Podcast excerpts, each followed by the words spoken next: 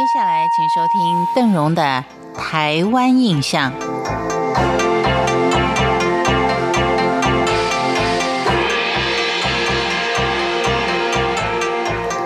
当邓荣在介绍地方的一个庆典活动的时候，顺道的也会介绍当地的风土民情，可以说是更深入的让您了解台湾。那么，到底台湾的地方节庆是怎么样演变过来？它背后有什么样的一个故事呢？今天我们就来看看台湾地方节庆的起源。节庆它是根植于一个地方的自然跟社会环境。节庆是人们随着季节、时间跟物候的转移所展开的一个特定主题的风俗、纪念意义的社会活动，也是一个民族因应地理环境所代代相传、岁岁相因而长久所累积下来的智慧跟生活情趣。节庆虽然掺杂了人们的生活习惯跟文化特色，也就更反映出人与自然以及人与人之间的关系。根据古书的记载，以多种多样的传统节日闻名的中华民族，一年当中最少会有九个主要节日、二十四个节气和一百四十多个节诞。简单的说。平均两天就会有一个节庆活动的诞生。以往农业社会，人们常以节庆作为划分时间的一个坐标，像是春节、端午、中秋、冬至，平均分布在春夏秋冬四季里。传统节庆也是生活中重要的部分，具有祈福、消灾、天人合一、团圆聚会的特质，更有休息的意味。可以说是农业社会中农民的一个假期，传统节庆也配合了耕耘跟收成的节令。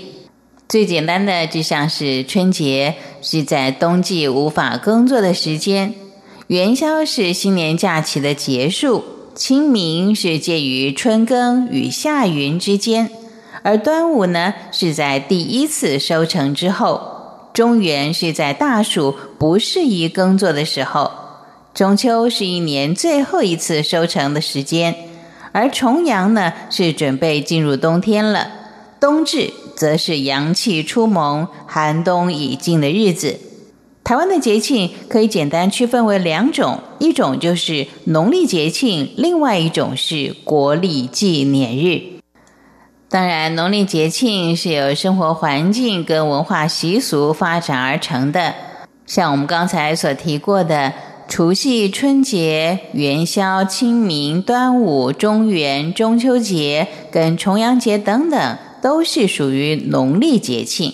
而国历纪念日常常是以人为主要因素，在国家发展中具有重大意义，包括中华民国的开国纪念日、妇女节、军人节、青年节、教师节，以及开创新局的双十节、光复节。行宪纪念日等等，这些根植于地方的自然与社会环境的传统节庆，通常具有宗教或文化历史的渊源。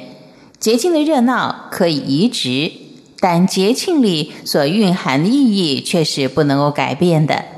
台湾从初级产业经济为主的农村社会，变迁到以制造贸易为动力的工商社会。经过四五十年的变化，原本传统节庆的味道已经逐渐变薄变淡了。